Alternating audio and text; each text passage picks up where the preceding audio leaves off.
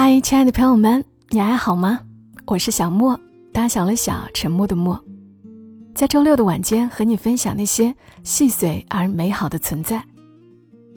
今天在一个关于呼吁大家阳康后也依然要戴好口罩的小视频的评论区，看到一条评论是这样的：一个网友说：“我是阳康了，但我出去都胆战心惊的，怕感染别人，更怕有别的毒株再次袭击我。”口罩不离嘴巴，时不时的还得喷一下酒精，因为家有高考生，马虎不得。要为他的谨慎点个赞。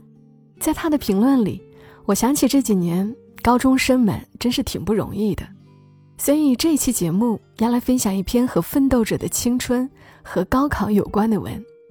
希望我们的学生们永远都是最有梦想、最努力拼搏的人。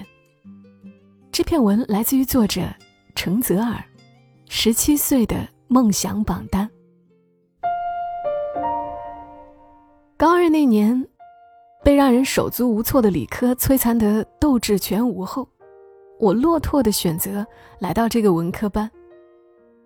在大家眼中，文科虚而无用，只有失败的差生才会选择文科，而理科才是优等生的天堂。我所在学校的现状也的确如此，即使各科老师穷尽了热情与智慧，也没能改变每一届文科班只有寥寥几人上本科线的残酷现实。日光之下并无新事，一开始自信满满的我们也会嘲笑历届学长，并发誓要打破文科生很难考上大学的魔咒。但一次次。在考场上真刀真枪的比拼后，我们才明白，自己也不过如此。班上的学生要么基础不牢固，要么考不了高分，各有各的劣势和遗憾，只能眼巴巴的看着理科生们在每一次考试中笑傲群雄。渐渐的，我们都觉得难逃命运之手的捉弄。即使拼命挣扎，也不过是赴一场死亡盛宴，只是死状不同而已。随着高三的来临，教室里的氛围陡然怪异了许多。成绩稍差的同学已抱有放弃的心态，用逃课、睡觉等方式进行着末日狂欢；优等生们则纷纷愁眉苦脸，整个班呈现出一派萧瑟秋风凉的景象。初秋的一天，李老师找到了担任班干部的我。李老师喜欢剑走偏锋，做事经常不按套路出牌。这次，他交给了我制作梦想榜单的任务。梦想榜单是什么？能提高我们的分数吗？尽管我怀揣疑惑，但还是按照李老师的要求买来卡纸，剪成一扇窗户大小的形状。他口中所谓的梦想榜单就诞生了。课间十分钟，李老师拿着榜单走进教室，故作神秘的示意大家安静下来。他要求每一个人把自己的梦想大大方方的填写在榜单上，可以是某所大学，也可以是一个分数，而且必须实名制填写。这句话像一束火苗，瞬间引燃了大家的疑惑。我们都很不理解李老师的做法。梦想这东西藏在心中是浇灌心田的泉水，而一旦宣之于口，便显得矫情。况且，制定目标的做法，很多班级都用过，也没见有谁在高考中成为一匹黑马，何必多此一举呢？见自己的提议无人响应，李老师皱起眉头，语气委婉，却也暗藏锋利地说：“原以为长江后浪推前浪，哪晓得你们这群九零后还没我这个六零后胆子大。这样吧，我带头先写，但我不需要参加高考，我就写其他的梦想吧。”说罢，他不仅刷刷的写上了减肥二十斤和自己的名字，还自嘲似的拍了拍有些发福的肚腩。这一举动虽然让当时的我们瞠目结舌，但带来的更多的是感动和唏嘘。该是对学生有着怎样厚重深切的关爱，才能让一位老师在众目睽睽之下如此自黑呀？我们不再犹豫，有胆大的同学率先提笔写下了本省一所挺不错的大学。谁知惹得李老师扑哧一声笑出来，他很有文艺范儿的说：“梦想可以是脚下的土地。”也可以是天边的飞鸟。今天我要你们尽情做梦，大胆写，管它现实与否。大学有什么难考的？小意思。在李老师的鼓励下，那位同学擦掉刚刚写的大学名称，写下了复旦大学。受到这份自信的感染，我第二个上前写下了南京大学。这所我从前想都不敢想的学校。随后又有几位同学凑上前，羞涩地写下了几所名校的名称。渐渐的，全班同学彻底放开，纷纷抢着笑着在梦想榜单上快意书写着。李老师也趁热打铁，幽默地挥舞着胳膊说：“孩儿们，都操起笔，大胆写起来吧！”顿时，沉寂许久的教室。变成一片欢乐的海洋。完整的梦想榜单新鲜出炉，写清华北大的不算少，连哈佛、剑桥都出现了。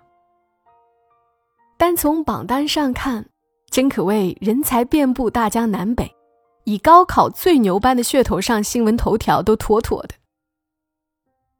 那天，大家在意犹未尽的课间十分钟里，得到了彻底的放松。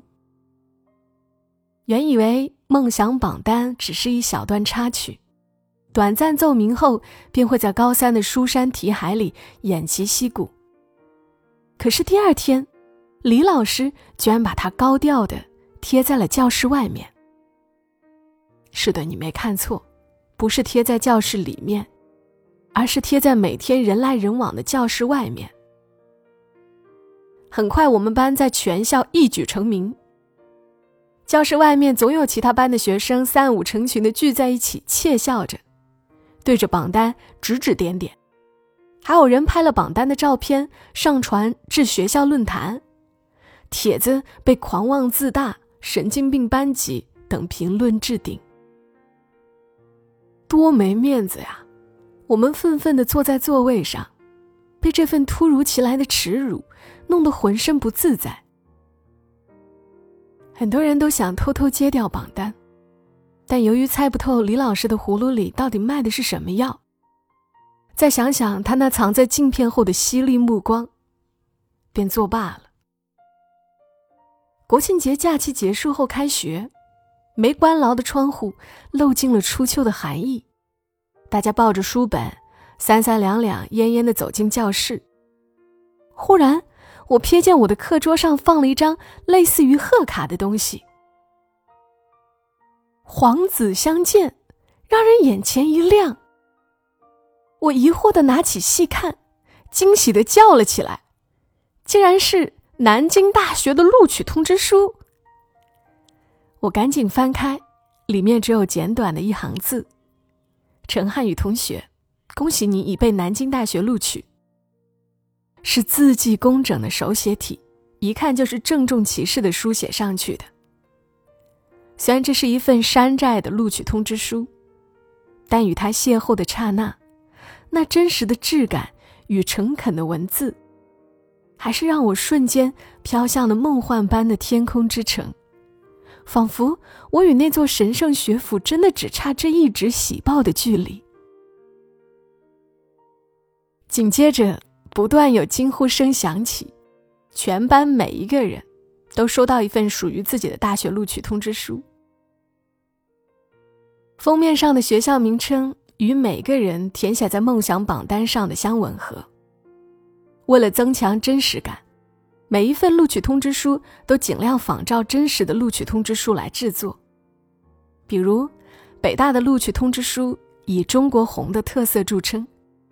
那个梦想考北大的同学收到的礼物封面就被涂满了红色水彩。后来我们才知道，为了赶制这批礼物，作为资深驴友的李老师，甚至放弃了旅游，整个国庆假期都宅在家中。那天晚自习，全班异常安静，我盯着小心翼翼捧在手心的南大录取通知书。心里五味杂陈。为什么那令人神魂颠倒的成功滋味顷刻就烟消云散？为什么这么多年来自己都甘于平庸？想着想着，竟有泪水涌出，滴滴答答落在试卷上。其他同学也同样不言不语。我相信，他们定有着和我相同的遗憾和惆怅。也许我的做法有些欠妥，伤害了某些较为敏感的同学的自尊心。在这里啊，我先给这些同学诚恳道歉。但是，讲台上的李老师话锋斗转，解释起了自己的用意。我的目的只有一个，那就是让你们率先品尝成功的滋味是这样醉人。一纸仿制的录取通知书尚能让你们这样欣喜，假如你们真的考取了理想的学府，那这样的喜悦将会更真实、更长久。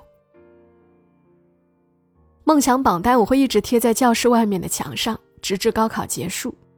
而你们手中的这个录取通知书，我希望你们能夹进书中，放在心上，陪伴你们一直走下去。文科生绝不是差生，大学也并不难考。以前各科老师也会这样在我们耳边念叨心灵鸡汤，但对久经考场的我们来讲，无任何作用。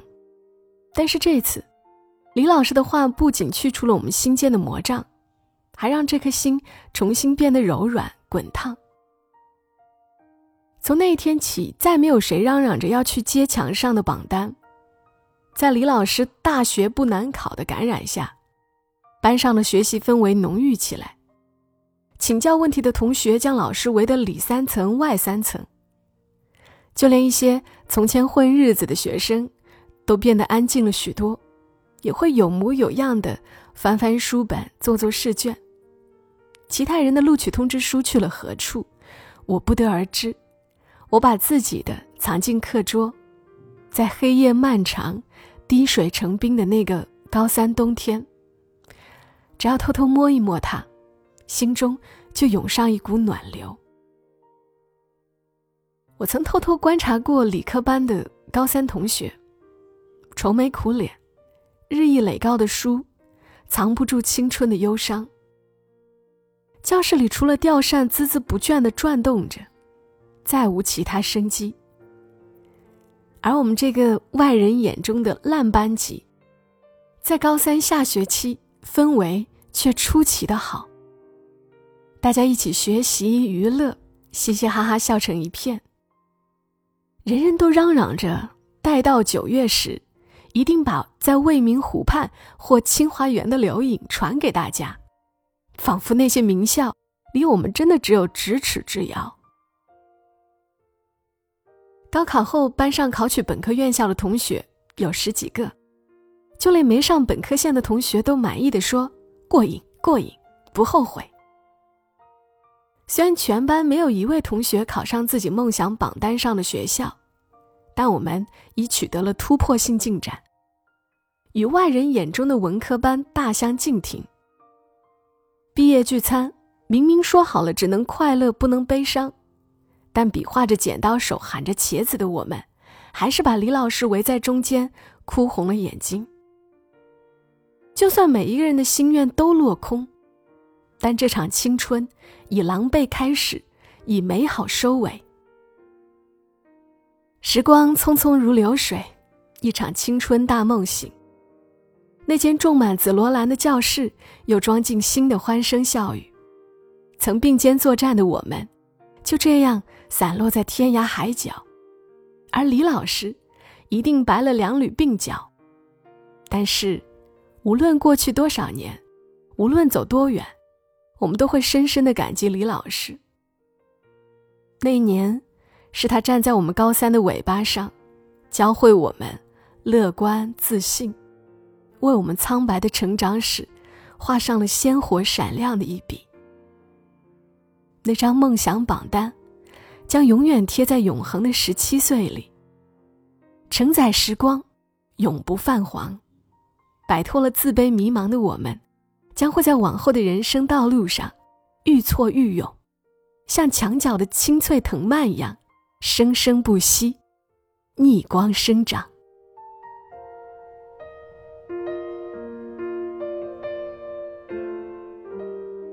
好了，文章读完了，读读这样的文字，仿佛自己也有了点朝气。谢谢作者陈泽尔。也谢谢大家的收听，祝大家今晚好梦。小莫在深圳和你说晚安。